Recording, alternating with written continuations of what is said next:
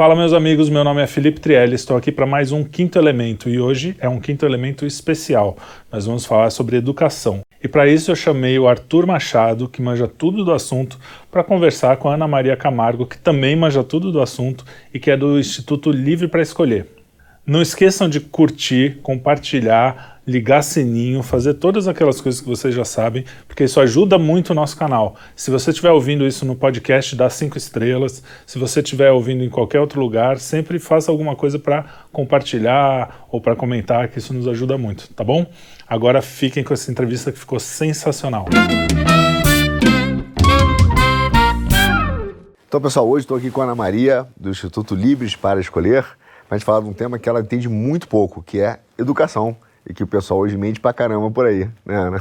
Mente, mente pra caramba. E, e, e, mente em larga escala, e isso afeta muito a, a, a situação atual que a gente está vivendo. Obrigada, Arthur, pelo convite. Prazer Sim. estar participando aqui do Quinto Elemento. Ah, é um prazer. Eu vi que você anda, anda destruindo aí nas redes sociais à esquerda. O pessoal está meio desesperado com você. eu, eu, tenho, eu tenho tentado hum. a, assim, focar um pouco nesses mitos né, da, da esquerda a respeito da, da educação e das propostas que eles apresentam e que nunca funcionaram ao longo dos, de todas as das últimas décadas que, que funcionou do jeito que eles, eles pregam, né, cada vez aumentando o, mais ainda o nível de gastos é, do Estado e, e, resultados cada vez piores. Né? Mesmo antes da pandemia, já estávamos numa situação dramática e agora ainda pior. Piorou. Você acha que esse, quer dizer, uma, tem várias mentiras, né? Mas uma das maiores que eles contam é essa que o problema da educação é só investimento, que é uma coisa que é recorrente. Ele faz comparação de preço, é, de custo por aluno, né? E fala, ó, o problema é muito, muitos deputados aí também, ou gente, né, enfim, ligados à esquerda, falar ah, o problema é que não tem saneamento em uma escola, não falta água aqui, então a ideia é que falta dinheiro para investir em educação.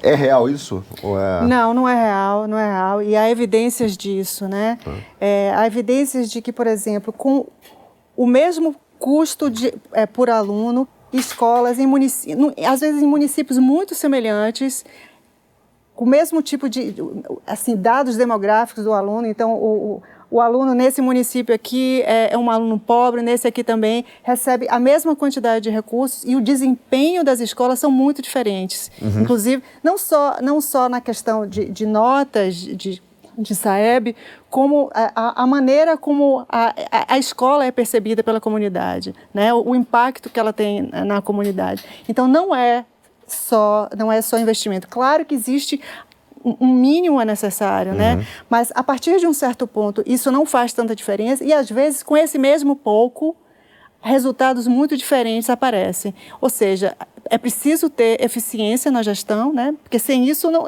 não adianta colocar mais dinheiro. Eu acho que é até pior. Quando você tem uma gestão ruim, quanto mais recursos você coloca ali, pior, né? Porque vai ser mais dinheiro indo para quem não deve, né? Que não é o aluno, né? Uhum. A, a, no Brasil há essa cultura né, de que ah, vamos cuidar da educação, não se olha para o aluno. Vamos cuidar da, da educação significa mais custos para, para pagar o pessoal ou para uma construção é, de, sei lá, de quadra, ou sei lá. Não estou dizendo que pessoal não é importante, que quadra não é importante, Sim. que biblioteca não é importante. Estou falando que isso tudo é meio para atingir um fim. O fim é um aluno que esteja preparado para ele é, ser uma pessoa é, produtiva na sociedade, que ele se realize, que ele atinja o, o potencial dele pessoal e profissional também, né? Uhum. Esse é o objetivo, né? Enquanto isso não for atingido, tudo mais está, é, não está servindo para nada. Então não adianta você é, é, construir escolas, ah, vamos construir escolas novas, se o aluno não estiver aprendendo. Se o aluno não aprende, se o aluno não se desenvolve, se, não há uma, se ele não impacta ali de alguma maneira na sociedade, na família dele, não está adiantando nada. Sim. Eu tenho, eu tenho várias, várias é, críticas ao sistema como um todo, não são poucas, né? Você sabe. Mas é, eu olho, por exemplo, eu queria abordar essa questão até dos casos que você falou que com é, não pouco, né, mas com o mesmo investimento ali, sim, que é considerado sim. baixo, ele faz muito bem.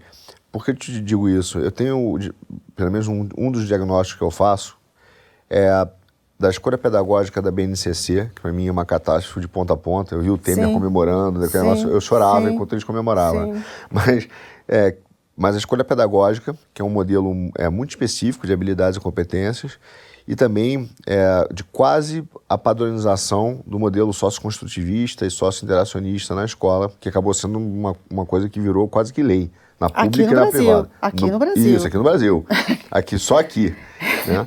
E, mas é então, quando, você, quando fala assim, ah, tem casos de escolas que ainda conseguem ir bem, né? Aí eu, eu quero te perguntar, ir bem em relação ao outro e bem porque realmente o aluno está aprendendo? Porque eu tenho muitas dúvidas em relação, muitas dúvidas não, muitas críticas em relação a esse padrão quase que hegemônico do, do desses, né, dos, dos, modelos pedagógicos e dessa, é, aí vem a questão também da gestão da escola, né, do professor tal como você falou, muito do fundo ele acaba sendo para pagar pessoal. Acho que hoje 60%, 70% no mínimo do Fundeb 70% é para custo Fundeb, de pessoa. No, obrigatoriamente, no mínimo 70% tem que ir para o pra pagamento de, do, do, dos professores, do magistério, pessoas ligadas ao, ao magistério. Os terceirizados não entram, né? Não. Então você está falando de um custo indireto até depois muito maior, né? Sim. Porque você ainda tem professor e depois tem a, a, que acaba entrando como serviço, mas tem inspetor, tem a moça da merendeira e tal. Tem toda essa, essa estrutura. Mas, assim, qual, nos casos que são hoje, que a gente pelo menos olha e fala assim, pô, a escola parece que é boa uh, na escola pública, tem bons resultados. É, você atribui isso, ou não sei se já viram, a uma questão de é, pedagogia mesmo, mudança pedagógica, é, ou quais são os fatores que você entende que ali, nesses casos, são, são bons? Porque eu olho o Brasil hoje, para mim, mesmo os bons casos, eu acho catastróficos, entendeu? Sim, você tem razão, você tem razão. Quando eu digo bons resultados, é, eu falo basicamente assim do que eu acho que é o, o mínimo. É um conhecimento de, da, da, da, própria língua e boas Sim. noções de matemática. Né? E bons professores conseguem fazer isso. E não é fácil ser bom, um bom professor, preciso ser, também ser justo, não é fácil ser um bom professor no Brasil, uhum. muitas vezes porque a família delega um papel que deveria caber a ela. Então, as escolas sofrem muito com o problema de indisciplina, né? E, e, e o, a, o, gestor da escola no Brasil, essa é uma questão também no Brasil, ele está de mão, mãos atadas para lidar com isso, com essas questões de indisciplina. Uhum. É, não tem muito como coibir isso, é, é uma questão difícil e isso prejudica a escola como um todo, o resultado como um todo da, da escola bons professores conseguem fazer que a, criança aprenda, apesar da imposição metodológica que você se referiu, né, dessa abordagem socioconstrutivista, é, que é uma, é, uma, é uma bobajada, que inclusive está no, na BNCC, né, que foi abandonada pelos países onde há excelência educacional, onde as crianças aprendem a ler, há mais de 30 anos. Né? A, a, ciência evoluiu, já se sabe como é que as crianças aprendem a ler né, uhum. e a uhum. escrever, mas aqui no Brasil não pode. É um dogma, né? É um dogma, é um dogma. E aí quando as pessoas falam assim, ah, para melhorar é, é, a educação no Brasil, a gente precisa investir em qualificação dos professores, cursos para os professores, quem vai dar esses cursos para os professores? São os mesmos caras que acreditam nisso.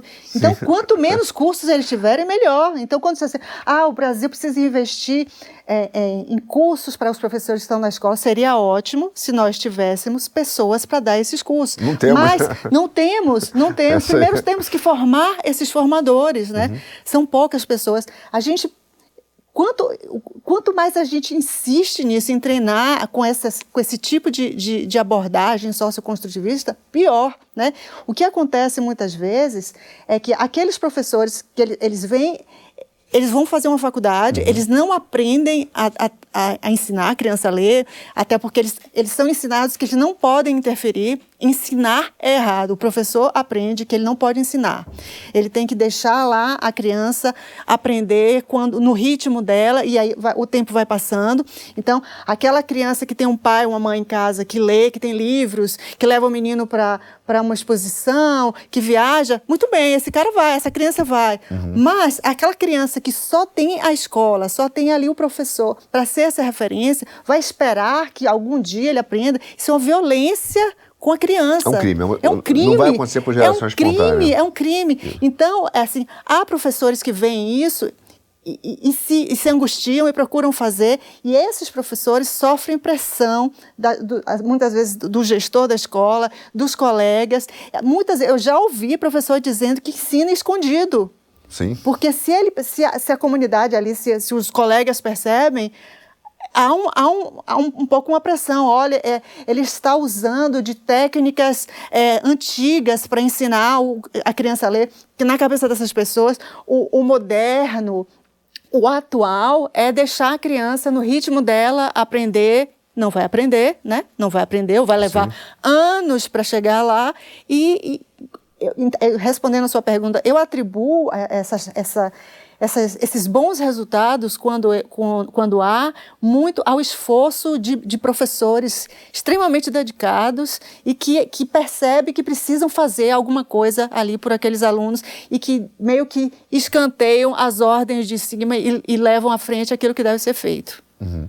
E você vê, agora, é, voltando a uma questão que a gente fala muito das, é, de onde se amparam essas ideias, né?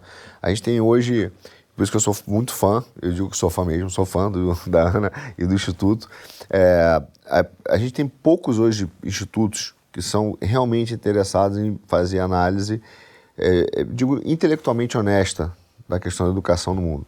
Tanto que eles acabam amparando muitos discursos de, de, de quem controla o sistema, inclusive, né, que eu chamo do império educacional, e dos deputados que representam eles, da política em geral, e que fica insistindo que é, só a escola pública né? Estatal, pública, estatal. Estatal, né? é financiamento é. público, execução pública. É, é que pode ser um bom modelo de ensino. E essa discussão me remete muito a, a, a, na história da educação brasileira ao que a gente vê desde o início da fundação do Brasil, que é aquela briga clássica entre positivismo e escola-novismo, que depois chegou aqui, meio que importado da Europa, e como você disse, isso morreu lá, né, num, foi, foi ficando para trás, e a gente ainda fica sendo defensor do negócio que, que já não está mais lá uhum. e como se fosse uma verdade absoluta. Só que isso é amparado por vários institutos hoje, né, que ficam dizendo que fazem política pública, ou propondo política pública, dizendo que no modelo, no mundo, ó, todo lugar da Europa, todo lugar nos Estados Unidos, os melhores países são de educação pública. Onde que está o erro, a pegadinha desse raciocínio que é, que é colocado, por exemplo, pela, é, pela esquerda brasileira? Olha, Primeiro que educação pública, como a gente estava falando há pouco aqui, não precisa ser estatal. Então, se você pega, por exemplo, é, é, um país como, como a Holanda, né, em que mais de 70% dos estudantes que estão no que a gente chama, o que eles chamam lá escola primária, estão em escolas que são, eles chamam lá escolas independentes, que são escolas financiadas pelo Estado, mas são escolas privadas. A maioria delas escolas religio religiosas, né? uhum. né? Então, do, da, da, da, da educação... protestante, é, é outro nível, né? País protestante. Tem é. muitas católicas também, tem é, católicas é a gente e, foi legal com eles. as católicas e, e, as protestantes têm, têm é, minoritariamente, mas tem também as, as uhum. islâmicas, enfim. Escola primária, a maioria, 70% delas, 70% dos estudantes nessas escolas que eles chamam independentes. E no, no ensino, ensino, secundário, praticamente 100% em escolas independentes. Uhum. E se você for ver que, é, assim, e essas escolas, elas são, elas, elas, o estudante recebe o que eles chamam de voucher, né, que eu chamo aqui de vale escola, o mesmo, o, o, é, o, o mesmo valor por aluno ele recebe se ele estiver numa escola independente ou numa escola pública, né? Agora, essas escolas públicas, que a, a maioria delas são gerida, é gerida por entidades, por entes privados também. Uhum. Então, quando você fala assim, ah, educação pública, em muitos países, a maioria dos países onde há excelência educacional, as escolas públicas são geridas por é, é, instituições privadas, a maioria sem fins lucrativos. Pessoalmente, não, não, não me oporia a, a, ao fato de que fossem geridas com fins lucrativos, uhum. mas, por exemplo, no Chile, em que a, a, a educação, pelo menos os re, resultados no PISA são bastante superiores aos do Brasil, mais de 50% dos estudantes tem, é, é, estão em escolas privadas, sem fins lucrativos, que é como é o sistema de vouchers lá.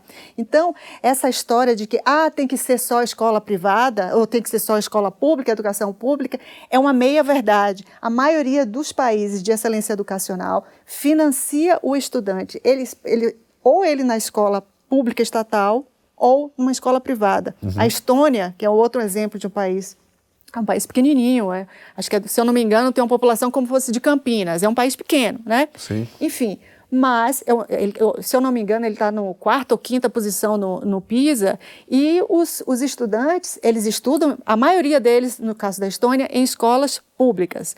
Mas o gestor é responsável por garantir que aquele aluno fique ali, porque se o aluno não estiver feliz, se a família não gostar, ele muda para uma escola ou para uma outra escola, seja ela pública ou privada, e o recurso, o dinheiro vai com o aluno. Então, então, o financiamento pode ser público, mas as famílias têm escolhas. Perfeito. Essa que é a questão. Então, não é a, o pulo do gato não é propriamente se é público ou se é privado. É o poder de escolha da, da família. família.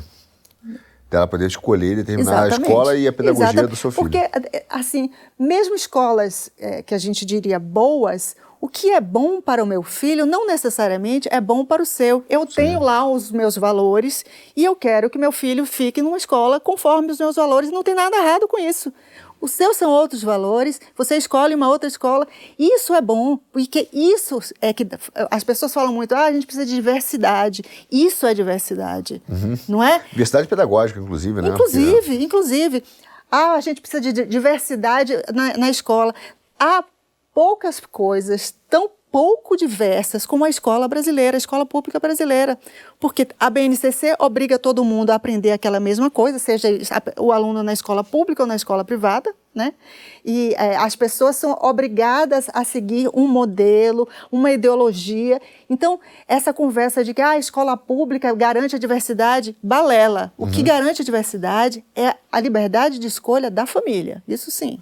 Perfeito. Você sabe que eu estava outro dia num podcast e é, ele me perguntou sobre a questão da educação e como eu via a questão dessa, nesse nível, né, da escola é, pública, da, de, digamos, da escola privada brasileira, mas que não é aquela, não são aquelas tops de elite, é da top de elite. E eu comentei que eu achava que todas elas são muito ruins, né? Mesmo Sim. a top de elite. Por, e aí, o exemplo que eu dei foi o seguinte: que eu vejo é que eu dei o exemplo do meu relógio. Falei, ó, para mim a escola pública, ela te ensina a ver hora.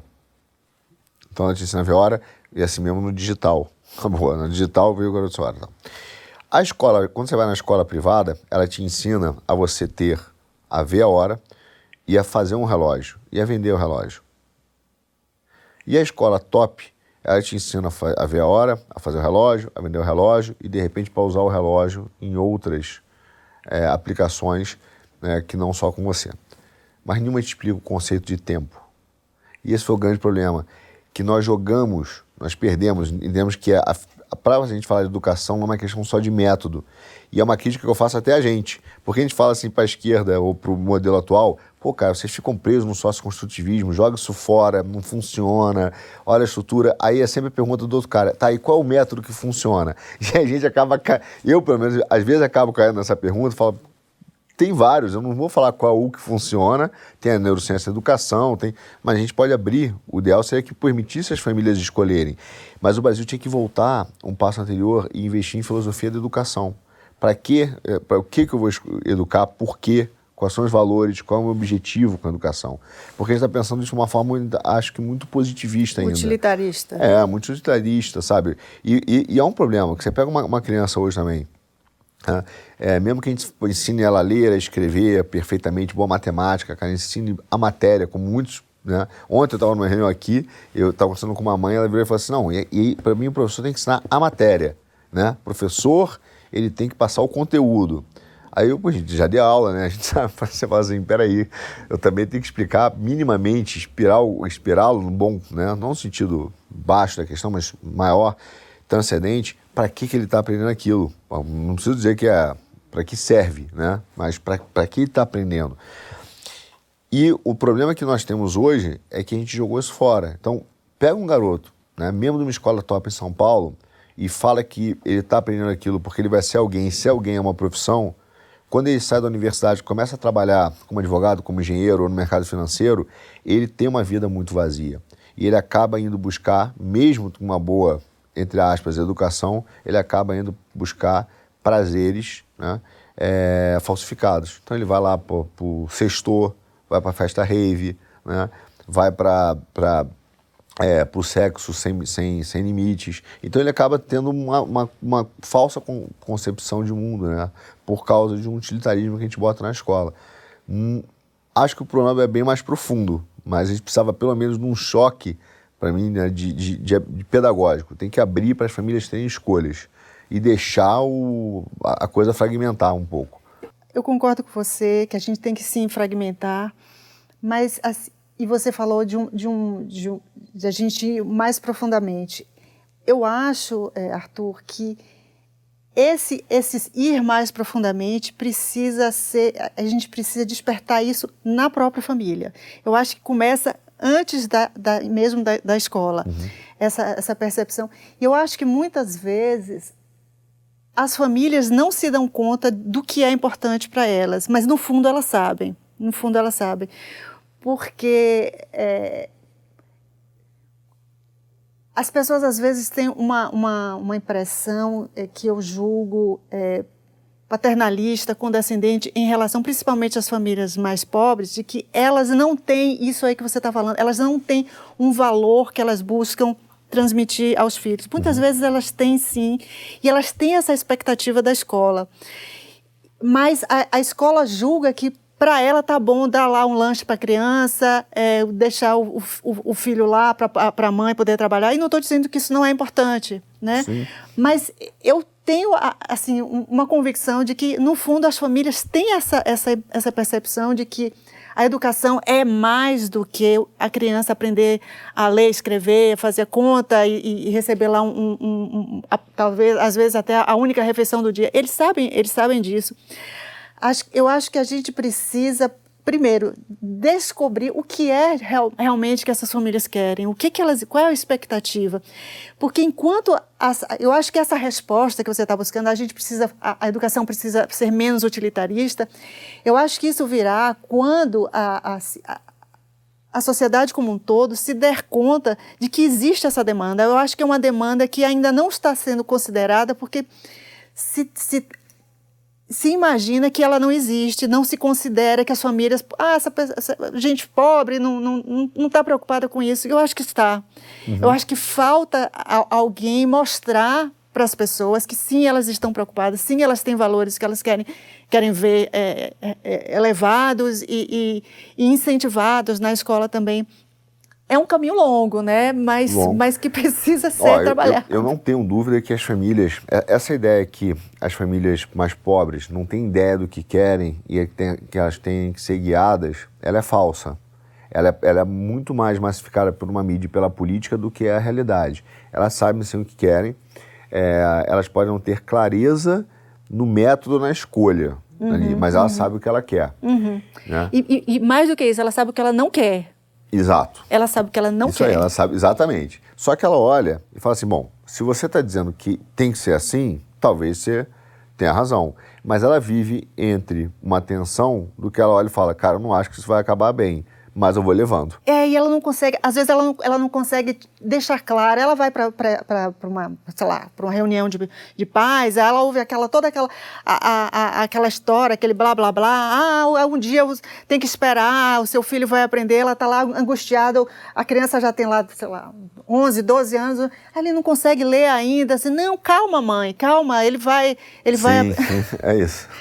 Ó, oh, mas é uma, uma agonia. Eu conheci, eu te falo, eu conheci um projeto que era na, na Zona Sul da Vista Alegre, entrevistamos uma Aline aqui, que é isso, ela viu que o filho não estava aprendendo, ela resolveu fazer alguma coisa. E ela está lá numa comunidade, na Vista Alegre. Então, assim, na Zona Sul não é né, de classe média, muito pelo contrário. E ela notou isso.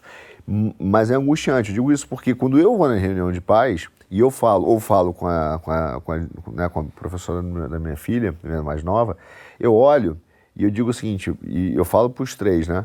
Eu tenho três. Dos três eu olho e falo assim, ó, vocês não estão aprendendo, mesmo numa escola boa, entendeu? Vocês estão aprendendo uma coisa muito reduzida ainda do que deveria ser a educação de vocês. E é esse papo mesmo, a professora te recebe super, super bem, te mostra os joguinhos que ela fez, mas você, para quem conhece, você fala assim, cara, isso aqui é só trabalho em projeto, só tem projeto aqui. Né? Então ela está aprendendo através de projetos, que também não é um grande problema, mas não pode ser só através de projetos. É, e é muito aquela ideia, não, a gente tem táticas sinestésicas. Eu digo, não, já entendi o que você está falando, de sensações e tal, mas o intelecto, ela está trabalhando a capacidade cognitiva intelectual de pensar, que é a ideia de pensar sobre o tempo. Então, assim, do exemplo do relógio, não. E isso me angustia profundamente, só que não, eu não tenho opção. E eu, quando digo que a gente está falando é, da educação, talvez o que deveria alertar mais os pais é dizer eu, a gente, porque a gente pensa, ah, estou falando do, do, do, nosso brasileiro da família mais pobre. Não, estamos falando do cara da classe média, média alta, que chega no colégio, tem que seguir o currículo 2030 lá da Unesco, e você vai ver o método pedagógico é, é, o mesmo. Uhum, e você uhum. fala, cara, não vai aprender sobre Arthur, isso. Arthur, as, as, as escolas que formam professores são, seguem o mesmo currículo. Não importa se o professor vai para essa escola top aí, que uhum. cobra, sei lá, 10, 15 mil por mês. Opa, menos. Não aguento. Ou, ou para outro. É, é, o mesmo, é, é, é, é, o mesmo currículo que forma esses professores. Então. E, então é, aí começa na origem ali. Agora, eu, eu vou te fazer uma análise que foi muito difícil eu entender essa análise, e ela é complexa, para a gente pensar como a, também a educação não é um problema isolado, é um problema conectado, né?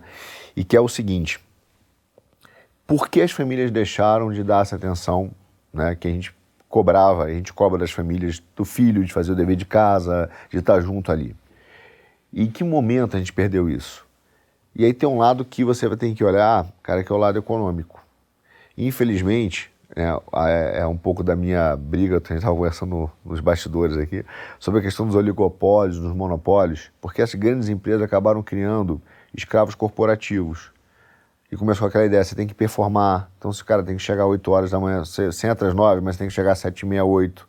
Tem que, aí o cara já vai, algumas classes médias, mesmo na classe média alta, né? Ele vai para academia mais cedo, então ele acorda às 5 para estar às 6 para ser um atleta, para chegar às 7 e meia, 8, né? É, para começar a trabalhar e chegar às 8, 9 da noite em casa. Quando o cara chega às 8 da noite em casa, nem a gente tem paciência para sentar para o dever do, do filho e aquele papo, me conta o que você fez na escola. Você não tem mais, você está exaurido. Se para a gente é difícil, você imagina para o cara lá, né, do, do, da periferia, que ainda pega o trenzão e, e vai de manhã e vai de noite. Quando ele chega em casa, ele já não tem mais energia.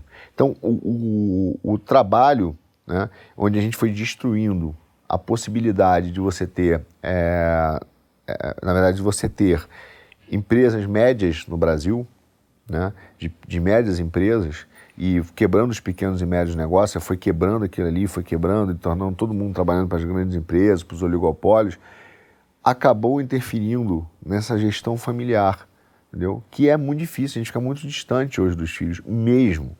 Então, assim, aí você chega para um pai desse e fala assim, cara, o problema do seu filho é que você não faz dever de casa com ele, não acompanha a escola, o cara fala, cara, eu já chego com menos dois de bateria em casa. Não é no, no zero, não, com menos dois. Então, é um problema que a gente tem que olhar a educação com, a, com essas conexões todas, inclusive econômicas. Né? Sim, né? certamente. Econômicas. E me preocupa muito, porque você falou, como é que a gente vai começar a ter essa, essa mudança de, de rota? É, não sei, a gente talvez tenha que começar, tudo bem, pelo menos o primeiro passo é permitir que tenha liberdade de escolha. Legal. Aí você tem outros métodos pedagógicos. Paralela, Cadê os professores? Paralelamente à liberdade, à, liberdade de escolha, a gente precisa ter escolhas uhum, escolhas para fazer, né? Então, é preciso que haja uma diversidade de oferta. Então, liberdade de escolha, diversidade de oferta e informação. Então, assim, não basta ter a liberdade de escolha as, a, e as alternativas se as famílias não sabem de, de, que alternativas são essas, que combinam com, com a ansiedade. Então, são coisas interligadas. As uhum. famílias precisam saber o que existe para que elas possam para que elas possam escolher e do lado dos, dos professores, a gente é, é, um, é um problema sério. Você tá, deu exemplo aí, ninguém fala da. Como é que vai. É, é, ninguém fala de, da questão do tempo, de entender a noção do tempo, essa parte de estimular cognitivamente a, a, os, os, estudantes. Né? Uhum. Isso não acontece na sala de aula. Arthur, nós selecionamos os nossos professores, eles são, eles vêm dos piores alunos do ensino médio. Eles não têm essa capacidade cognitiva. Uhum. Nos países onde a educação isso, é, isso é de excelência, duro, a gente, a gente é, assume isso, é né? É ninguém fala nisso. Os países de excelência educacional, eles selecionam os seus professores dos 30% melhores, às vezes nos 10% melhores, em Singapura, Finlândia, tal, 10% melhores. É muito difícil o cara entrar numa faculdade para estudar para ser professor. Uhum. É difícil.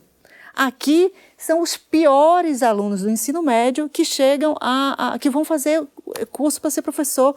Como esperar que esse cara chegue lá, vá falar metafisicamente de tempo? Sim. Não existe isso, ele não consegue, ele não, ele, ele não sabe, ele não sabe. Então, é, é, é, é muito difícil, a gente precisa de, de, atuar em várias frentes. A frente econômica, como você falou, essa frente de questão de, de trabalho, e, e do lado dos professores, a gente precisa criar carreiras de um jeito que atraia os melhores alunos, Sim. né? Que a gente consiga atrair esses melhores alunos para dentro da, da, das, das universidades, para ter uma formação decente. E esses novos aí vão treinar os outros professores, capacitar os que já estão. E, e isso é uma coisa que leva tempo e a gente precisa flexibilizar. E é que eu digo, assim, essa história assim, ah, o, às vezes tem um cara ele é, ele é um engenheiro, ele está aposentado e ele tem vontade de dar aula de matemática. Uhum. A escola só permite se ele passar por um processo de uma capacitação pedagógica. Leia-se, uma doutrinação. Doutrinação metodológica. Né? Aí ele tem que né? passar. O cara não quer isso. Às vezes o cara tem tempo sobrando, é um cara. É, é, ele, ele, ele, sabe matemática, ele é jeitoso e tal, mas não pode. Ele tem que passar por um, um, sei lá, um ano, sei lá quanto tempo é de, de que, que, ele é obrigado a passar para ele poder fazer, dar, dar aula na escola. Então são, são certas coisas que a gente cria dificuldades, né? Para os problemas que a gente já, que já são tão grandes, né? Então, uhum. enquanto uhum. a gente não, assim, não tiver professores cognitivamente é, é, capazes de verdade, vai ser difícil. Eu vejo muita gente, muita gente, é, que vê e fala assim: ah, eu não, não, sei o que eu vou fazer, mas eu, eu gosto de criança, vou fazer pedagogia. Eu ouço isso me dizer, você não tem noção como eu me desespero. Que eu falo assim, cara, não é porque você gosta de criança que você vai fazer pedagogia, né? Uhum. Tudo bem, você tem que gostar de dar aula, mas uhum a pedagogia não é e, e virou uma faculdade, né, é que você falou muito desmerecida, ficou fraca. Então, assim, você pega os piores alunos São e piores. entram lá. E como entendeu? é que a gente sabe disso? Porque a gente vê pela, eles fazem é, um, a nota do Enem. Uhum. Para entrar numa, numa, numa, um curso, e olha que as universidades brasileiras não são exatamente a, a elite, né? Mas se você entrar num curso razoavelmente concorrido, você precisa, sei lá, 700, 800 pontos no Enem. Para você entrar no curso de pedagogia, entre 400 e 500 você já entra. Então você, precisa saber muito pouco de, de conhecimentos gerais uhum. para entrar numa faculdade dessa. Não dá para a gente, a gente esperar desse cara, por mais que ele seja um cara bem intencionado, esforçado, talentoso, ele não ele não está preparado para isso. É Sim. muito complicado. É e, muito e complicado. muito eu percebi também o seguinte, que foi uma surpresa para mim. É, eu quando uma vez né, conversando com um amigo meu, muitos anos atrás, na verdade, ele me falava da questão do aparelhamento né, e ideológico, e como se dava e tal. Ele me deu um livro antigo que era do. Agora eu me lembro que era, se chama Subversão, que era de um russo, Yuri Berzikov, eu acho que é. E aí o cara contando como é que eles faziam, faziam na Rússia, né? Ele foi da KGB, que mandava realmente pessoas para aparelhar, para botar equipes e tal, não sei o quê. E eu olhava aquilo e falei, pô, tremenda teoria da conspiração, isso não acontece, não sei o quê. Aí eu comecei a lidar mais de perto com alguns grupos, né? às vezes professores, etc. E você vê claramente sim, que tem um, um, um, No Brasil, você tem assim, no universo de 100, uns 5 a 10 que eles não são ali professores. Eles são realmente né, é, ativistas políticos exercendo um cargo de professor e ele influencia, ele tem uma pauta que não é uma pauta educacional, ele tem uma pauta política. E se ele puder causar tumulto, jogar a massa de professores uma contra as outras, fazer um grupo ali, né? E criar movimentos subversivos de barulho e de domínio, os caras fazem. E é impressionante como eles conseguem ter o domínio sobre essas pessoas. Isso acontece no Brasil. E quando você depois criou os sindicatos, a coisa piorou. Porque até o bom professor, que, quer, que olha que o método não funciona, que está dizendo eu quero ir contra isso, ele se sente oprimido e pressionado sim. por essa máquina sim. que foi criada. Sim, sim. É. E aí, onde vem, me preocupa agora, fazendo um, um pulo, um gancho, com a questão do que eles chamam hoje, cinicamente, de o SUS da educação, né? que está por aí, né? Está por aí, é um dos tá. maiores perigos para a educação tá, brasileira. Tá. Não fugimos esse ano, conseguimos Felizmente, passar. é, conseguimos passar. Ainda o que, que, é isso? Que, que maldição foi essa que criaram? o que eles chamam de SUS da educação é o ah. Sistema Nacional de Educação, né? Que é, eles, assim, alega-se a, a, a justificativa para para defender esse tal sistema é de, é de que é, o, o, o sistema educacional brasileiro não vai bem porque não há articulação, que a articulação entre os entes federativos, entre as redes, não se dá de forma é, é, adequada. Então, esse Sistema Nacional de Educação serviria, serviria para isso, para é, articular melhor é, os entes, as, as, as redes, uhum. e, assim, articular peças que não funcionam, que são ruins, só vai piorar. Sim. Né? Você, você é, fazer uma sinergia, aumentar uma sinergia entre uma coisa que está produzindo resultados ruins com outra, não é porque você liga as duas coisas que vai melhorar. Poderia até ser, mas não é uma coisa, não é um resultado óbvio. Para mim, o resultado que, que me parece mais provável é que isso só vai piorar porque as pessoas que estão à frente desses, desses pontos que serão mais articulados e que estarão à frente compondo o, os tais é, comitês, que, é, que eu chamo de os, os sovietes, os sovietes. Uhum. os sovietes que vão estar à frente comandando é, essa, essa articulação, são as mesmas pessoas que os que são os maiores responsáveis por essa ideologização das escolas, pelo poder dos sindicatos, pela maneira como, como eles é, é, impedem a, a autonomia dos, dos, gestores locais de tomar as decisões necessárias, que tudo tem que ser decidido num, num, num comitê, né, uhum. nesses sovietes. Então, é, o, que esse, o que esse Sistema Nacional é, de Educação propõe é justamente acabar com o pouco poder de, de, de voz que, por exemplo, uma família tem em relação à, à, escola ali da comunidade. Se já tem pouco, no dia que isso valer, não vai ter mais nenhum. Porque tudo vai ter que ser decidido em articulação. Quem vai comandar, quem vai decidir, quem vai compor esses comitês principalmente o sindicato. Então a gente, ele fala assim, ah, vai ter que ter um representante é, da, da, da Undime, um representante da, da, da do, do Concede, um uhum. representante... Quem é que compõe esses, esses Undime concebe, e, Concede? Tudo aparelhamento sindical. Já é já está tudo certo. Então é, é, é você é, é, oficializar que esses caras é que vão unidos decidir o que é que vai acontecer. Então, é, assim, aquela escola estadual, lá no lugar. A família, assim, olha, a gente, a gente queria sugerir. Não, tudo vai ter que ser decidido é, em art, articuladamente com, com os comitês. Então, eles falam como isso assim: ah, isso vai dar uma maior fluidez. Vai, possivelmente, vai dar maior fluidez, vai dar maior articulação entre coisas que não prestam. Isso não é bom. Sim. Isso não é bom, Sim. entendeu? Então, assim, é, é, e a maneira como isso é vendido é muito, é muito é, cínica. Eu, eu, chamo isso de cínica porque é, eu, eu, acho que eles perderam um pouco assim a, a a razão de dizer, ah, basta, basta dar recursos, é, é uhum. aquela história, ah, com mais recursos a gente seria melhor. Eles já foram é, é, refutados tantas vezes que eu acho que eles estão começando a ficar um pouco envergonhados de dizer, dizer ah, mais recursos resolve. Então, se não é mais recurso, então é, é articulação. Então, precisamos articular melhor e, e, com isso nós vamos garantir que as escolas tenham uniformidade, que chegue o recurso. Não, não é isso que eles querem. Eles querem é, impedir uma vez que tudo dependa da, da decisão dessas pessoas é, em relação a políticas educacionais do Brasil, então, escolas conveniadas, nunca mais, nunca mais vai ter, que eles que vão ter que decidir se Sim, pode ou se não pode. Não vai poder. Não vai poder. Vale escola, não vai poder. É, é, educação híbrida, né, que se chama educação educacional ou educação domiciliar, de jeito nenhum. São esses caras que vão tomar as decisões. Então, é, para que a gente quer essa articulação? articulação que não presta mesmo, né? deixa, eu te fazer uma, uma pergunta, é, fazer um paralelo. Eu estava, um paralelo jurídico, eu estava, é, há um tempo atrás, lendo um, um, jurista que eu gosto muito, que foi esquecido no Brasil pelos motivos óbvios, que porque ele é bom e ele é crítico era um municipalista. Quer dizer, um municipalista no Brasil é feito para sumir.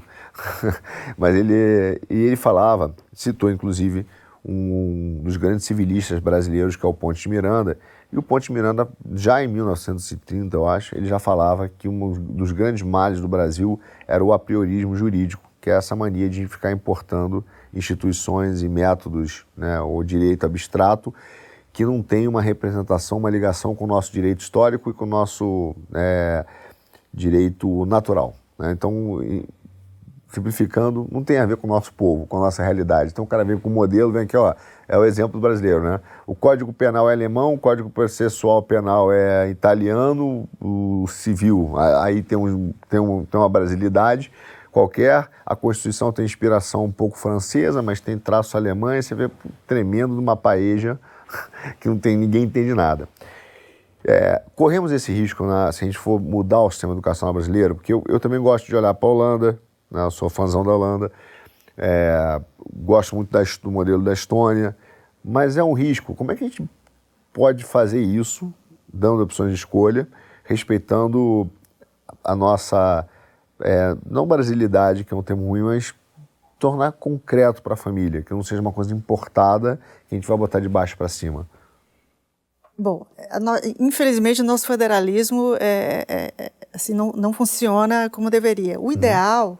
É, seria que a gente fizesse pilotos no nível do município ou do, ou do estado, formas diferentes concorrendo. Então, a gente, a gente teria dentro de, de, um, de um município ou de um, ou de um estado é, um modelo, por exemplo, de escola, é, escola conveniada, né? Uhum. E, e, e, essa, essa escola conveniada, essa, essa, essa instituição, essa organização que fosse gerir, fosse uma, uma organização local e que levaria isso em conta. Isso que funciona nesse estado não necessariamente seria copiado para outro estado. Para ir para outro estado teria que ser adaptado à realidade local. O que eu não acho que, o que eu acho que não funcionaria é uma, uma, uma decisão centralizada né? Eu acho que essas coisas têm que ser localizadas Sim. exatamente por isso. Né? Então, desenvolvida a partir dali. Então, uma organização local vai gerir aquela, aquela escola pública ou vai, vai permitir que instituições privadas ou, ou, ou religiosas ou, ou, seculares, enfim, que elas possam receber dinheiro do Fundeb e oferecer, ofertar um, modelo de, de educação para aquela, aquela, aquele município, aquele estado. Uhum. E ali, a partir dali, o, o, um estado vizinho, ah, viu, achou bacana, vamos tentar aqui, vamos pegar uma instituição daqui. O que eu acho que não dá certo é essa, essa, essa decisão centralizada, vamos fazer assim, de um jeito só, isso não funciona. Sim, é soviético. Isso, isso vem muito, não sei se você concorda, do, até do considerado pai da educação aí, né? Que não é, não é o patrão, não é o Paulo Freire, mas o Fernando Azevedo, né?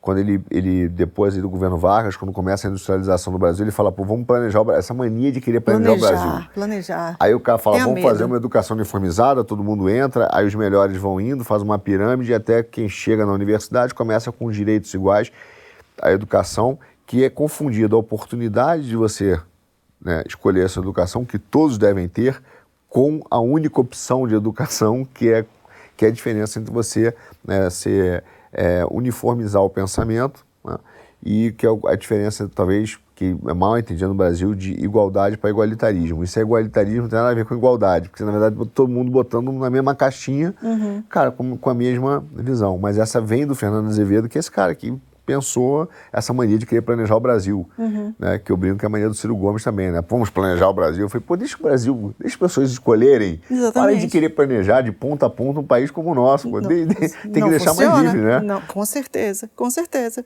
Tem que liberar mais, né? E não aprender mais. E né? as soluções surgirem a partir dali da, da, da, das necessidades locais. Então, ter, Sim. dar oportunidade para se já tem, já tem escolas, é uma coisa que às vezes eu, eu ouço, né? Ah, porque tem escola no Brasil que não tem banheiro, que não tem luz, elétrica, não tem. Tem, tem, tem escolas no Brasil que são assim, mas eu, eu não vou saber o número agora, mas eu, eu já vi um levantamento sobre isso.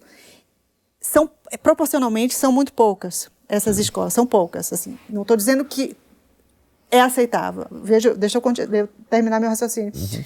São poucas essas crianças não deveriam ser obrigadas a ficar nessas escolas. Certamente, onde tem essa escola, onde não tem luz elétrica e não tem banheiro, tem uma escola particular que era só pegar essas poucas crianças e, e, e, botar essas, essas crianças em escolas decentes. Ah, mas Se você faz isso, como é que você vai perder? Você perde essa vitrine, coitada dessa criança sem, numa escola sem banheiro. Precisamos de mais recursos. Não, não precisa de mais recurso.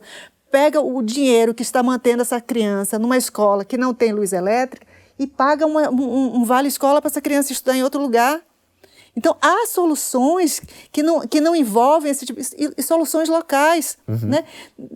No mesmo município, certamente vai ter uma escola melhor para essa criança. Ela não precisa ser refém dessa escola sem banheiro e não precisa custar mais nada. É só pegar o mesmo recurso e tirar a criança de lá. Fecha a escola. Ou entrega para os professores, para a comunidade. Querem ficar com essa escola aqui? Vocês fiquem, vocês reformem, vocês cuidem.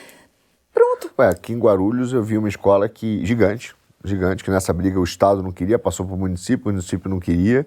Prédio gigante, né, meio quarteirão, estrutura com campo, com tudo uhum. aquele sonho, virou abrigo para morador de rua. Agora, não é que o organizado, ah, que bom, pelo menos está fazendo uma função social. Não, eles invadiram. Então, a escola ficou sem função, porque o Estado não queria, o município não quis assumir. Aí ficou lá é, vazia, os, os, moradores de rua em situação de rua foram lá, invadiram e ela está ocupada. E, e agora para tirar esses caras de lá. Não sai. Não e, sai. E, e, aí você para para pensar, olha a falta de. de a, a turma que gosta de planejar o Brasil, né? Fala, cara, uma escola grande, o Estado não queria. Para que eu construir? Mas tá lá, já estava lá. Depois passou para o município, o município não quer. Cara, para que a gente gastou dinheiro em montar a escola? E pior, deve estar tá fazendo obra em outra. Sim, então, assim, sim, por que sim. não faz, né? Realoca realmente os alunos. É. Mas é um problema que a gente vai, vai, vai ter que. Eu acho que é, que, que é difícil explicar, porque eu digo assim: o povo em geral ele precisa de um rosto, né? Ele pergunta quem é o meu inimigo, quem é o cara que está fazendo essa maldade. Ele precisa do rosto, né? Ele precisa uhum. do, a gente precisa materializar. Então ele fala assim, cara, tá bom, quem é o dono desse sistema que agarra esse sistema e não deixa, que quer dizer que é a escola pública, que é representado. Hoje a gente vê, né, que é representado, aí tem a Tabata, tem autores pela educação, tem, eu vou falar, tá, só não precisa. Tem autores pela educação, tem a Tabata, que está ali dizendo, ó, esse sistema tem que ser mantido, né? Mas eles são representantes do sistema, eu vejo. Quem, é o, quem são os donos desse sistema que drenam tanto recurso? Acho que só o Fundeb são 230 bi, não é isso? 200 e tantos bi por ano. E, e se amarram naquilo ali e não soltam. Uma vez eu vi a entrevista da Ilona, que foi do MEC, eu não sei falar o sobrenome dela porque tem mais. Beshkarrazi, eu acho que é isso. É, acho é, é quando isso. tem mais consoante que vogal, me atrapalha. eu, eu, eu, gosto mais vogal que consoante. Mas, enfim, ela deu uma entrevista, ela falou assim, eu entrei, achei que ia ser fácil. Cara, é pegadinha atrás de pegadinha, eu tinha que ler tudo, cara, quando eu via tinha um jabuti ali dentro, tinha uma bomba, e eu não conseguia parar, e os caras usam todo o poder do Estado contra a gente, e a notificação, e é isso, é isso, é isso. Cara, a vida é um inferno, passou dois anos, você não consegue fazer o que tem que ser feito. Acho que a gente perdeu para a tecnocracia nesse aspecto. É, eu, eu, acho que, eu acho que é uma, é uma luta difícil. Vou te dar um exemplo. É, o, o, programa de, de, livros didáticos no Brasil, ele é tão cheio de detalhes, de, de, de, de regras, para você, você fazer um, um, um, livro didático desses que são adotados pelas uhum. escolas, que só as grandes editoras conseguem participar. Então, um, um dos grandes grupos de interesse em, em, em se manter a, a, as coisas como estão, o, esse programa de, de, de, de, livros no Brasil, são as grandes editoras, porque elas, é, só elas conseguem, só elas conseguem ter equipes que atendam a todos esses pré-requisitos. Uma, uma, uma editora pequena, que poderia produzir livros muito melhores, de qualidade muito melhor, não consegue participar. Uhum. Então, o que essas editoras grandes puderem é, gastar para manter as coisas do jeito que estão, Farão. elas vão fazer. A gente está falando de quatro, cinco editoras no máximo, sim, não é isso? Sim. E um público que hoje no Brasil tem 40 milhões de alunos, deve ter 32, talvez, não é isso? Público, isso, eu acho que mais até. Até mais aumentou? É. é. é. Então. é um dinheiro garantido deles, né? E aí o Estado tem, já, já tem a, a, a distribuição toda, um, uma, uma, um alcance, uma... Me faltou a palavra agora é, que chega em todos os lugares. Uma né? capilaridade. Né? Capilaridade, essa uhum. palavra que eu procuro. Já tem a capilaridade, já está tudo certo. Então, é, se você pensa assim, ah, vamos, vamos é, flexibilizar isso, e agora os livros já estão pro, prontos, de acordo com a BNCC, tudo certinho, para que eles vão querer mudar? Sim. e deixa eu te perguntar, a esquerda tem o maior orgulho desse, do ProUni e do FIES.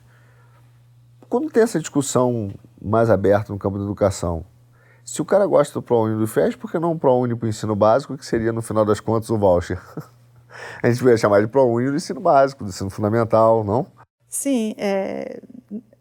não tem nenhuma razão, não tem nenhuma razão boa. A razão boa, é, é, a razão deles é manter o, o, controle do que, eles, do que eles têm hoje em dia, né? Então, o, o ProUni foi, foi uma política é, que foi lançada num, num, governo de esquerda e, e se manteve numa, numa, numa, pegada populista, ah, vamos permitir que o pobre é, vá para a universidade uhum. e tal.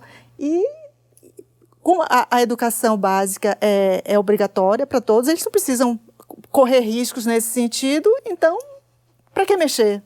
Cada um já tem o seu, o seu quinhão ali, não precisa mexer, não tem, essa, não tem essa questão como tinha na universidade. Ah, o pobre não vai para a universidade, então eu vou fazer, agora ele vai. Para a educação básica, não, todo mundo vai, todo mundo é obrigado a ir para a escola, então ele não precisa mexer nisso, não precisa arriscar, ele não precisa dizer, ah, fui eu que garanti que a, que a criança fosse, tivesse escola. Não, já está obrigado.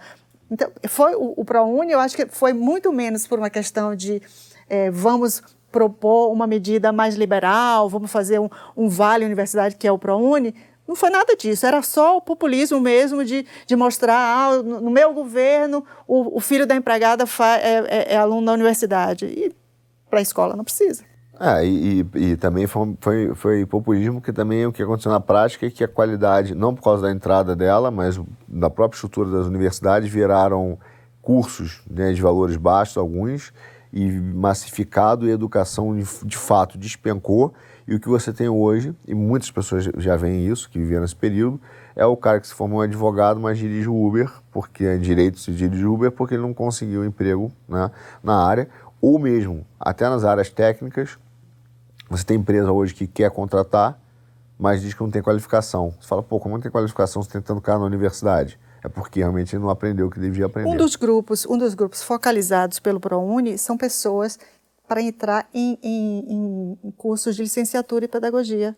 Então, é, essa é uma das fontes do, de, assim, de captação dos, dos alunos que, vem, que não conseguem entrar em outros cursos, com o ProUni eles conseguem, são essas pessoas muito que estão lá enchendo as faculdades de pedagogia uhum. e que depois se veem em uma sala de aula diante de alunos que às vezes é, eram, eram eles pouco anos atrás que sabem tanto quanto eles. Então, cursos ruins, que você não consegue fazer um curso bom se os seus alunos não têm preparo para aquilo ali, né? Então, se você tem um curso de pedagogia e o cara quer ter uma discussão, um, uma discussão mais elevada, o professor lá do curso de pedagogia, uma discussão mais elevada, ele não consegue. O aluno dele, muitas vezes, não sabe ler.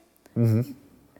25% Sim. dos universitários não, não, não são plenamente alfabetizados. Eu estou falando de modo geral.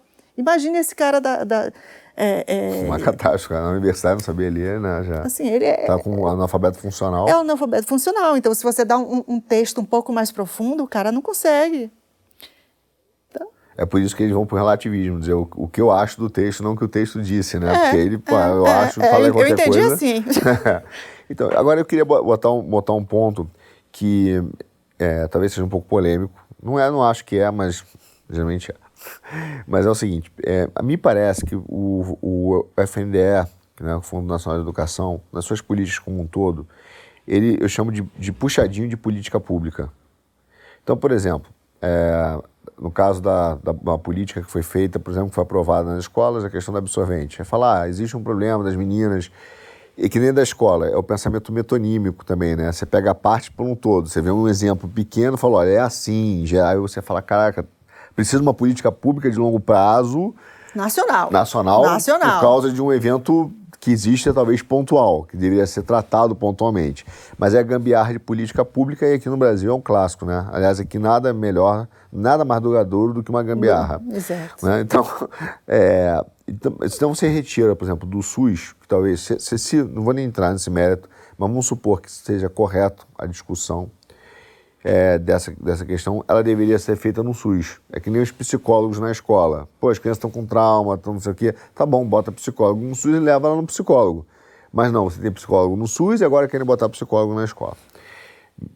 Me soa como um aparelhamento para arrumar cabide de emprego, para aumentar eu, custo. É isso, não né? Não tenho a menor dúvida. É. Sim, sim. E aí, quando a gente entra nessa comparação do custo por, por aluno, né, que, que sempre é mágico, porque a gente já gasta hoje acho que 5, 6% do PIB em educação. Mas, sei lá, acho que ensino básico, não me lembro de cabeça. Mas talvez isso signifique que a gente gaste o quê? 3 mil. É, não lembro qual é o valor, 3 mil dólares por aluno, é isso? Ano? Por aí, isso. Por aí, quase 4 mil. Isso, e na Europa isso. deve estar o quê? 6. 7 mil. 8. Aí o pessoal faz essa comparação. Só que nesses três aqui que a gente gasta, estão esses penduricalhos todos, não estão? Indiretamente. Sim, então, sim, na verdade, sim. não é isso, por um lado. É, não é isso que a gente gasta, porque é o que a gente gasta por aluno, mas é, dentro desses 3 mil por aluno tem uma ineficiência enorme. Enorme, enorme. enorme. Exatamente. E tem esses, esses, planos todos de penduricalho institucionais, né? Exatamente. E, e, tem os penduricalhos e tem, e tem a falta de foco mesmo. Assim, é, é, é uma ineficiência no gasto, até por por falta de, de, de, às vezes, má, má intenção mesmo, por, uhum. por uma questão de, de, desviar mesmo. Às vezes não, às vezes é, é, é falta de, de, de, conhecimento, falta de, de, capacitação do gestor. E, e muitas vezes, eu, eu, diria assim, por falta de autonomia do gestor. Né? Então, ele é obrigado a gastar no mínimo 70% com o pessoal. Então, se ele acha, ou, ou, digamos, ele seja obrigado a gastar lá com, com absorvente, uhum. Mas imagine que na escola dele, aquele determinado município, ele tenha outras prioridades. Para aquela mesma menina, ela está precisando de uma outra coisa, não pode. Ele tem que gastar com aquilo. Então, isso de você engessar muito. É porque o, o valor que é enviado já é enviado. É, já, já tá, é taxativo. É, né? é, é assim, esses gastos carimbados, e aí uhum. você, tem que, você tem que usar. E mesmo que você não precise, você tem que dar um jeito de gastar. É. Teve uma vez que eu vi uma situação dessa, um prefeitura falou assim, eu preciso gastar, comprar é, equipamento. Você fala, mas você precisa de equipamento? Não, mas está no orçamento, é, tem que gastar. Se você não gastar depois daquele aquele, aquele ano, você perde. Uhum. Então você tem que gastar. Sim. É, e aí, o, quer dizer, parte talvez no princípio a gente tenha que começar a você um, um municipalista dando autonomia do cara fazer o seu orçamento, ó, preciso claro, de dinheiro para isso. Claro, claro. Não. Às vezes eu, eu, eu me pego criticando o gestor da escola, mas, assim, até que ponto ele tem autonomia para fazer o que ele acha que ele precisa fazer, né? Se, se os gastos são, todos carimbados, é difícil. E se ele não gastar, ele é responsabilizado no CPF dele, né? Pois é, exatamente, exatamente. É, vai ser, vai ser um modelo, vai ser, uma, vai ser uma tra, um trabalho árduo. Sim, eu, eu, assim, a minha, a minha impressão, o que eu acho que a gente vai fazer é começar a deixar os caras lá e a gente começar a comer pelas beiradas. Vamos, uhum. vamos por fora. Vamos por fora. Então, nessa de comer pelas beiradas, queria falar um pouco do Instituto agora. Porque, eu, eu disse, a gente, eu sinto que no Brasil você fala muito de educação, mas você tem dois formadores de opinião é, que dominam a mídia. Né? Um deles vem perdendo, eu acho que perdeu bastante espaço, que é o Instituto Alfabeto. Perdeu, até tinha um espaço de eu gosto, folha. Gosto, é, eu, eu acho eles bem, assim, muito técnicos Ali não tem achismo. O Instituto Alfabeto, eu sempre que assim que eu procuro alguma informação técnica mesmo, os caras sabem, os caras Isso. sabem o que eles estão falando e eles. E eu acho que ali pelo menos assim eles são intelectualmente honestos, sim, o cara está intelectualmente honesto. Sim. Não há, não é o que eu acho todos pela educação e mas são, se você olhar porque assim o, MEC ele não tem dentro dele um instituto de, ou uma equipe técnica que, fe, que faça levantamento de política pública. Ele acaba se apoiando nessas ONGs, né, nessas organizações, na grande maioria das vezes. E tem essas duas dominam, dominam aí a, a orientação. Você vê que toda hora que tem uma, uma política de mudança educacional, alguma coisa, se vai para um deles. Como o alfabeto começou a ter uma posição em alguns momentos bem técnica, né, bem, bem honesta intelectualmente, às vezes defendendo o governo defendendo né, é, pautas que não são do agrado dessa turma, ele foi perdendo espaço na sim. Folha, foi perdendo espaço no Estadão, eu vi claramente sim, isso acontecer. Sim. E aí você tem quase uma hegemonia do todos, pela educação.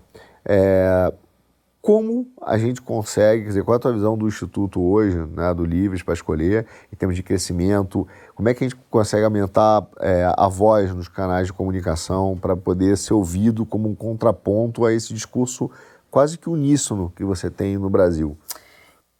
Arthur, eu acho que um dos caminhos que a gente do Livre para Escolher tem é o de dar voz, de, de, dar voz às famílias. A gente precisa dar, dar um jeito, é isso que a gente tem procurado fazer, é, reconhecer e, e, garantir protagonismo às famílias. A gente precisa que as, as famílias sejam ouvidas, né? Você falou de, de tecnocracia e tal. A gente precisa mudar o foco. Esse é um lado. O outro lado que a gente precisa fazer, que aí tem, tem a ver um pouco com o que o, o Instituto Alfabeto faz e que o Todos pela Educação nem sempre faz, né? é divulgar pesquisas, divulgar estudos com honestidade, uhum. né? Então são, são, são essas, essas duas coisas. É você é, ser capaz de divulgar a, a essas evidências de, um, de, uma maneira de uma maneira que as pessoas entendam, né? E, e, que mostre, por exemplo, que não é mais recurso que vai fazer uma escola melhorar, que não é, por exemplo, uma, uma a panaceia, ah, tempo integral, vamos, vamos, vamos garantir tempo integral nas escolas para todo mundo. Depende do que vai acontecer no tempo integral. Sim, Isso nem, não necessariamente é um gasto eficiente, né? E aí você mostrar com, com dados, com evidências, olha, se o aluno ficar lá na, no, de tarde na, na escola sem fazer nada ou com uma atividade é, é, banal, sem uma atenção especial, é um dinheiro muito mal gasto, né? é desperdício. Sim. Pode ser bom para a mãe que vai ter o filho lá na escola, mas em termos de educação, não é um dinheiro bem gasto. Mas isso é vendido por, assim, como se fosse uma realidade é, indiscutível. Então, essa é uma coisa. Evidências, mostrar de uma, mostrar de uma maneira é, que as pessoas compreendam. E o outro lado é a gente dar voz às famílias ouvi-las, ver o que, que elas realmente querem, o que, que, o que, que elas esperam. As pessoas têm mania, principalmente, como eu falei antes, né, de achar que, que, a, que as pessoas, a, a classe média, ou, ou, principalmente a classe mais pobre, que eles não têm querer, que eles não. Eu sei melhor, eu, eu estudei, eu, você, você fica aí quieto, porque quem sabe sou eu. Então a gente precisa parar com isso, a gente precisa ouvir.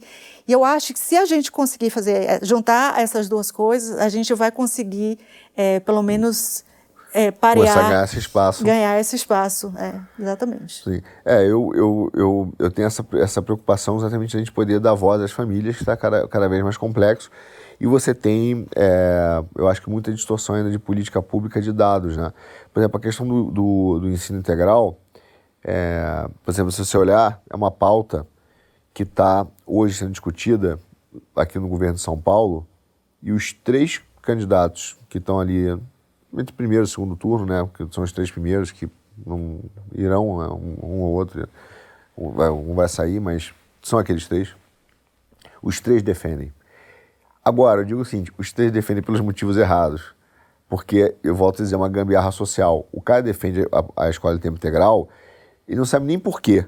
É, mas ele vai ver, é, é porque o que acontece? A família hoje olha e fala assim: bom, para o meu filho ficar em casa, como eu trabalho, né? Meu marido trabalha, às vezes a mãe é diarista, o pai está não sei aonde. Meu, melhor ele estar tá na escola do que estar tá na rua. Aí ele chega duas horas da tarde da escola, o que, que ele está fazendo? A rua é violenta. Né?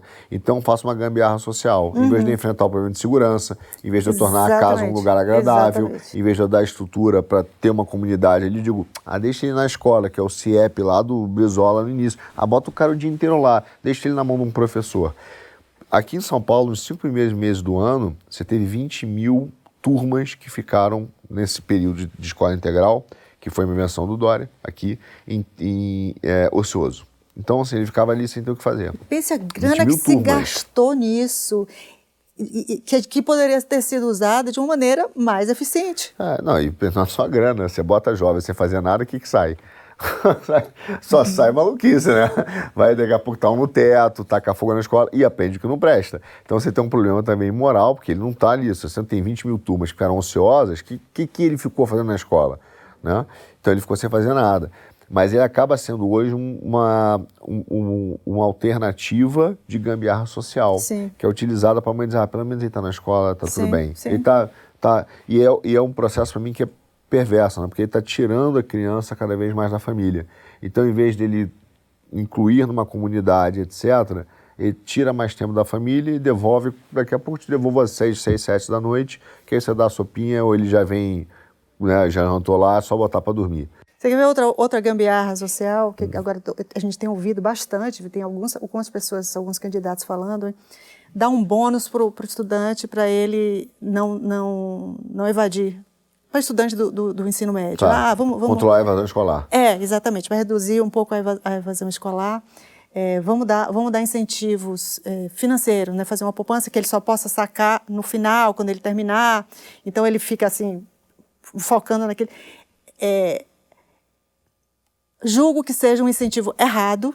Uhum. Né? Eu acho que a, a, escola precisa ser um ambiente que ele se ele sinta atraído, querendo ficar lá, que ele se sinta estimulado, que seja uma coisa que, que, que, que mantenha ele. Eu acho que é esse incentivo de ele receber um dinheiro pode até ser que funcione, no final das contas, pode até ser que ele desista de, de sair da escola por causa disso.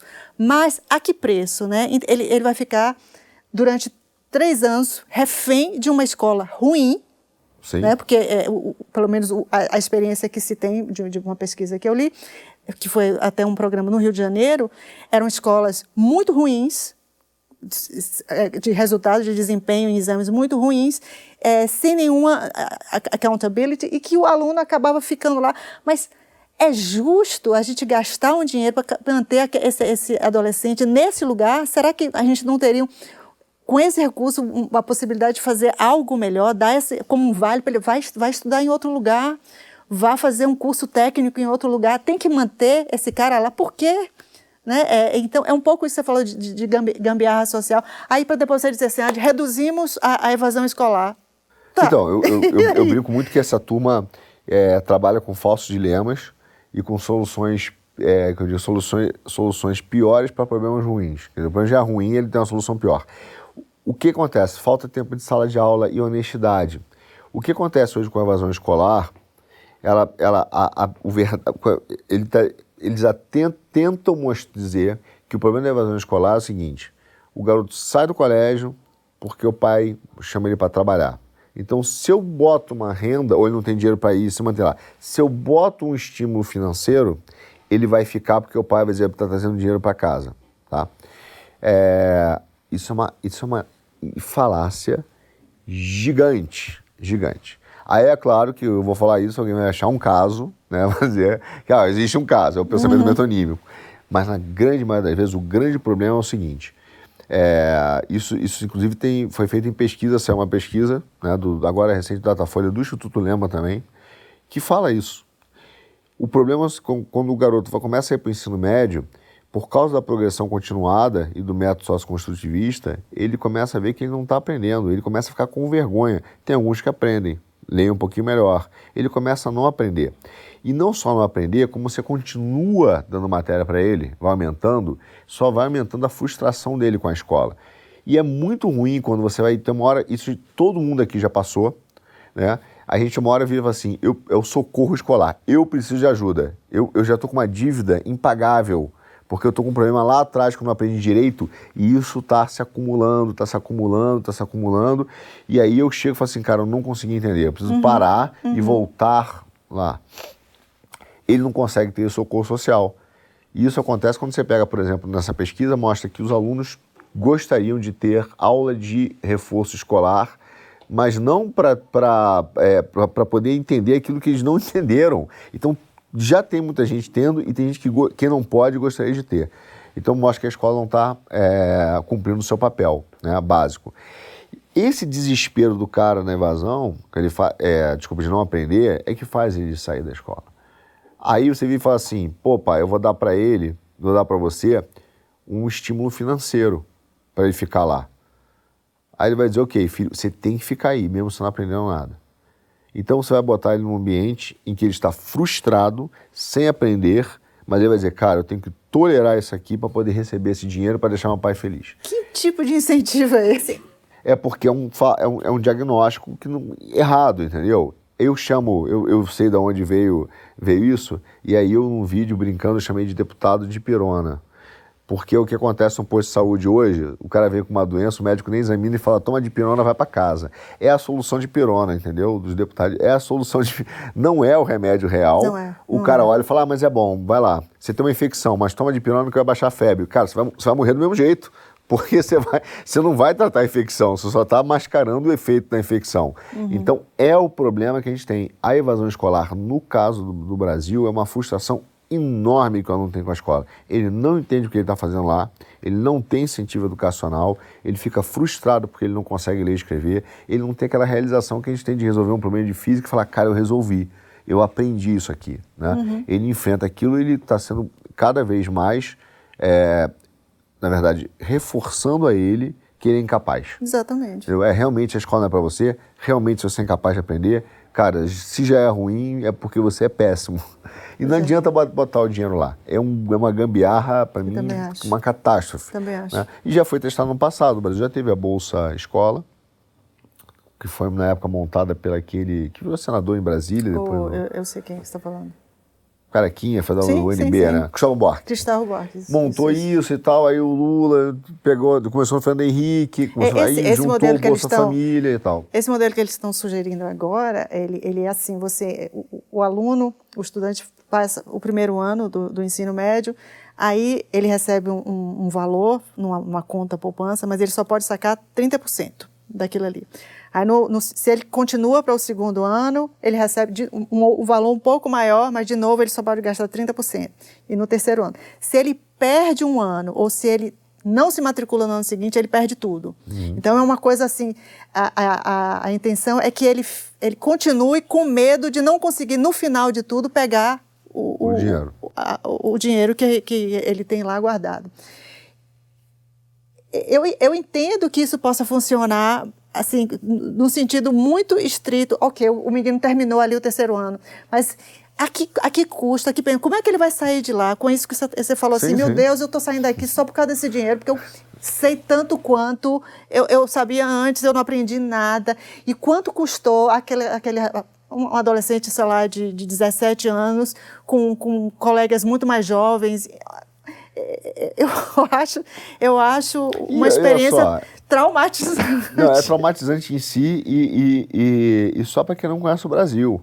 Porra, se o cara tiver a certeza que a única coisa que ele tem que fazer é ir lá para receber aquele dinheiro e ficar lá no, no negócio, a primeira coisa que vai acontecer é que alguém vai fazer um desconto daquele negócio no crédito, vai dar para ele e vai dizer, ó, oh, tá aqui, beleza, tá aqui o seu dinheiro à vista. Então, se você tinha 10 mil para receber em três anos, alguém vai chegar lá e vai descontar isso para ele e vai dizer, ó, só que você tem que ir. Né? A gente já sabe até, sabe até quem é. Ele vai receber o dinheiro, vai, fazer, vai comprar tênis, vai, vai usar dinheiro para tudo, entendeu? Menos para ajudar a família e se não for para comprar coisas piores. Então, assim, conhecendo, a, a solu, esse é o problema, é a solução de laboratório de gente que nunca andou pelo Brasil. Porque vai dizer pro cara que ele tem, ó, tem dinheiro para receber lá na frente, a única coisa que você tem que é estar tá presente naquele lugar, assim, vai ser uma catástrofe. Você vai gerar outro tipo de economia, outro tipo de movimentação financeira, ainda, menos o fim do E último. ainda que nada disso acontecesse, o, o, assim, de que adiantou manter o cara lá, não, não evadiu, mas tá, e aí? Não, não aprendeu nada.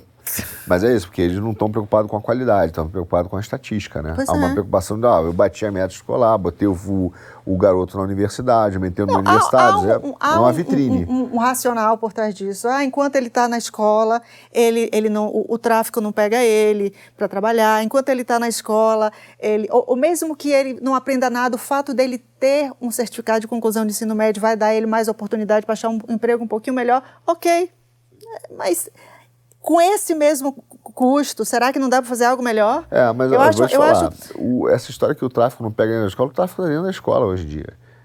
Dentro da escola. Das escolas da periferia, ele está dentro da escola. Já, já, essa história já... É pior, então, do que eu estou falando. É muito pior. já, a situação já, já, já... Não é assim, ali é uma ilha de proteção, né? Não. Porque esse é um dos argumentos, né? É, para quem defende essa, essa medida. Ah, não, enquanto ele está lá, pelo menos ele está ele tá protegido da, assim, do, do, das, é, dos convites, do, da, da, da, promessa de uma vida melhor pelas pessoas que estão no tráfico. Já, já invadiram há muito tempo. Essa história não, não é mais, infelizmente. A gente tem um problema mais, mais sério que esse. É por isso que eu digo que, que essa, essa política, por exemplo, ela é, é, é, jogar dinheiro fora. Na verdade, assim, tudo bem, você vai dar dinheiro, vai ter uma melhora de renda, vai ter o cara ali sentado. Tem até uma piada, porque acho que a, uma candidata a presidente né, disse que ia dar 5 mil por aluno, não sei o quê, uma é, coisa assim. Uma... Aí tem um, o pessoal falou, caraca, vou me inscrever no programa de alfabetização de jovens e adultos para ficar sentado lá pagar 5 mil por mês. Porque, pô, o salário hoje... Quer dizer, eu digo, a gente que não conhece o Brasil, o cara ganha... Hoje, 70% do Brasil ganha 2 mil reais por mês e está desempregado. Aí você oferece 5 para ficar na escola, o cara vai, vou, vou me inscrever no, no, lá no alfabetização de jovens e adultos, né? Quer dizer, é uma catástrofe, uma catástrofe.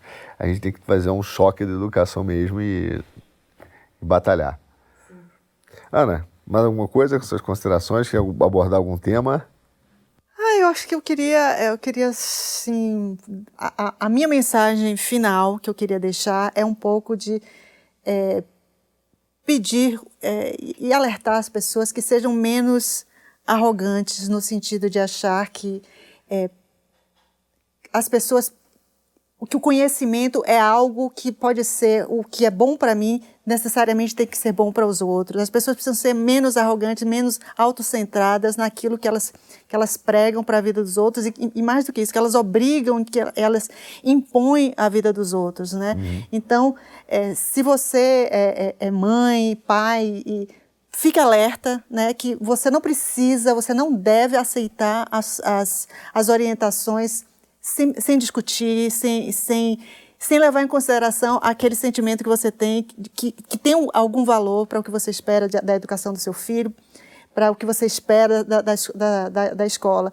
E ficar, e para quem é, e uma mensagem também para quem é, é, é quem tem uma condição melhor, para quem tem vontade de melhorar a educação no Brasil, da iniciativa privada, vamos tentar formar uma, uma rede que dependa menos do Estado. Eu acho que a gente precisa, uhum. as pessoas que podem, precisam se unir, né? Para servir ao próprio interesse das empresas, a gente precisa de gente qualificada. Não? A gente não pode ficar esperando o Estado fazer cê, isso. Você acha que as elites abandonaram o seu dever de guiar o Brasil? Quem é a elite?